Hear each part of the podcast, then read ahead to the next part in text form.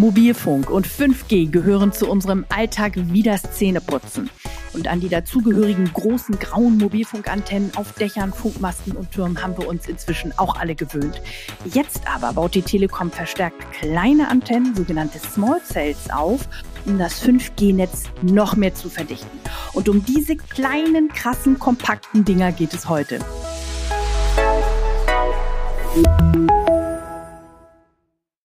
Damit herzlich willkommen zu dieser Folge.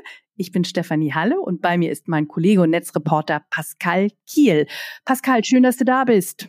Ja, freut mich auch dabei zu sein. Hallo zusammen. Pascal, du bist ja für uns rumgefahren, nämlich in die Oberpfalz, nach Weiden und nach Hattingen in Nordrhein-Westfalen und hast dir die Small Cells, die 5G können, mal genauer angeschaut. Was hast du entdeckt?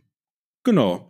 Die Installation der ersten 5G Small Cells in Weiden und Hattingen waren Teil eines Pilotprojekts, das jetzt in 2023 ausgerollt wird. Und ich war vor Ort und habe mich dort mit unserem Kollegen und Experten Sebastian Fied getroffen und er hat mir erklärt, wo die kleinen Funkstationen in unserem Netz zum Einsatz kommen. Altstädte haben sehr oft enge Gassen. Ähm, da ist es schwierig, mit einem normalen Dachstandort, der gegebenenfalls sogar weiter weg liegt, dann noch gut diese Fußgängerzonen in, unten auf die Straße zu versorgen. Und genau das ist der Knackpunkt, warum wir mit Small Cells äh, dann anfangen, da reinzubauen. Wir verdichten hier unser Netz, wir optimieren das Netz und gehen dahin, wo die Leute Datenverkehr generieren. Also die zusätzlichen Mobilfunkstationen verbessern gezielt die Netzversorgung an Orten, wo viele Menschen unterwegs sind und ihr Smartphone auch intensiv nutzen. Zum Beispiel an Bahnhöfen, auf Marktplätzen oder in Einkaufspassagen. Da kommen natürlich dann hohe Geschwindigkeiten und auch Datenkapazitäten von 5G voll zum Einsatz. Absolut richtig. Und noch einen grundsätzlichen Vorteil bringen diese Small Cells mit. Sie sind ja, wie der Name schon sagt, klein und können sich damit unauffällig in das Stadtbild integrieren. Dazu aber gleich mehr.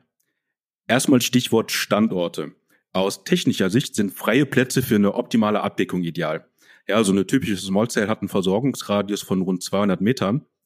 Und Achtung, da kommen unsere öffentlichen Telefonstationen noch einmal ins Spiel.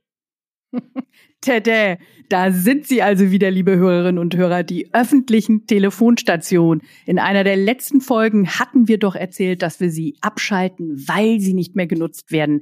Dabei bleibt es aber auch. Ganz genau. Telefonzellen zum Telefonieren sind definitiv Geschichte.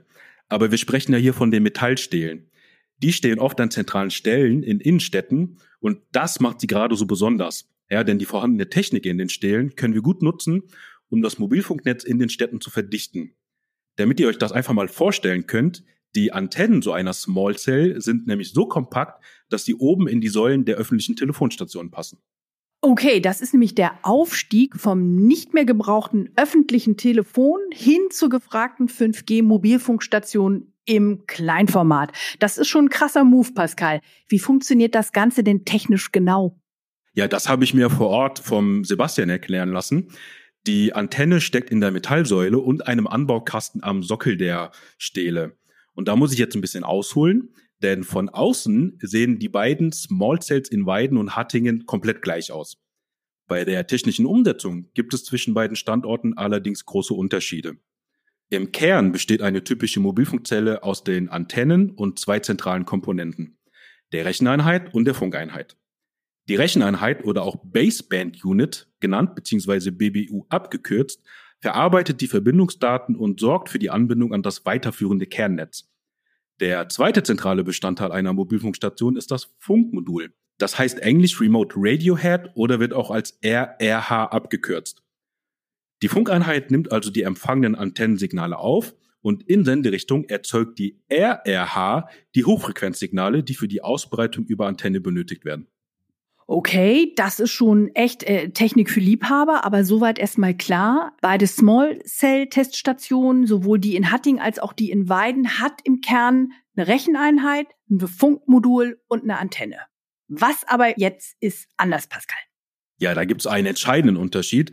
In Weiden sind die Recheneinheit und das Funkmodul direkt in die öffentlichen Telefonstationen integriert. Die Mobilfunkstation in Hattingen hingegen beherbergt aber nur noch die Antenne und die Funkeinheit. Ja, die zentrale Recheneinheit befindet sich also an einem anderen Ort, nämlich in der Vermittlungsstelle. Beide Varianten haben ihre Vorzüge. Dazu noch einmal unser Experte Sebastian. Hattingen habe ich den großen Vorteil, ich habe nur eine Centralized Basement Unit, also ein Modul, äh, eine Recheneinheit, die ich aufbauen muss. Ähm, das birgt natürlich Vorteile. Auf der anderen Seite ähm, teile ich meine Gesamtmaßnahme auf zwei Orte auf. Ich muss einmal mein Ölzell draußen für die Small Cell Aufnahme ertüchtigen, dort Hardware einbauen. Auf der anderen Seite habe ich aber natürlich auch Gewerke, die ich jetzt hier in der Vermittlungsstelle umsetzen muss. Bei Weiden, wenn wir das jetzt einfach mal vergleichen, ne, bei dem Single-Basement-Lösung habe ich meine Technik komplett am, am, an dem Ötel selber aufgebaut. Ich brauche quasi nur eine Baustelle, die ich durchkoordinieren betrachten muss. Aber dafür benötigen wir einfach in der Gesamtlösung mehr Hardware-Technik. Dazu noch eine Ergänzung. Eine zentrale Recheneinheit in der Vermittlungsstelle kann mit Hilfe von Steckkarten die Mobilfunkdaten von bis zu 36 Small Cells aufnehmen.